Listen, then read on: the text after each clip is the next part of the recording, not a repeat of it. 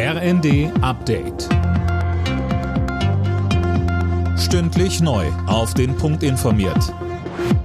Ich bin Philipp Rösler. Guten Tag. Während mit der Deutschen Bahn noch verhandelt wird, hat sich die Lokführergewerkschaft GDL mit Transdev auf einen Tarifabschluss geeinigt. Das zweitgrößte Eisenbahnunternehmen Deutschlands fährt etwa in NRW und Mitteldeutschland. Fabian Hoffmann berichtet.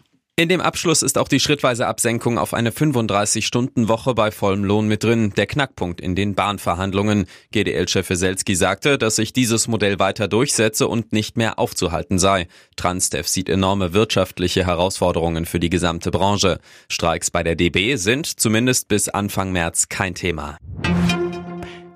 Die EU-Kommission will heute ein Zwischenziel auf dem Weg zur angestrebten Klimaneutralität im Jahr 2050 vorlegen.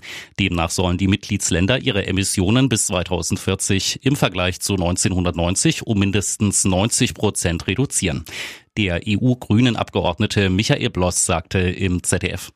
Die ganzen Gesetze, die wir bisher gemacht haben, die zielen alle auf das Jahr 2030 ab. Es ist aber nicht definiert, was danach passieren soll. Also wir brauchen für die Gesetze, ähm, was danach passieren soll, brauchen wir so ein Ziel 2040. Das ist übrigens auch im Klimaschutzgesetz schon längst vorgesehen, dass es dieses Ziel geben wird. Wer am Donnerstag einen Arzttermin hat, sollte mehr Zeit einplanen. Grund ist ein Warnstreik von über 300.000 Arzthelfern und medizinischen Fachangestellten.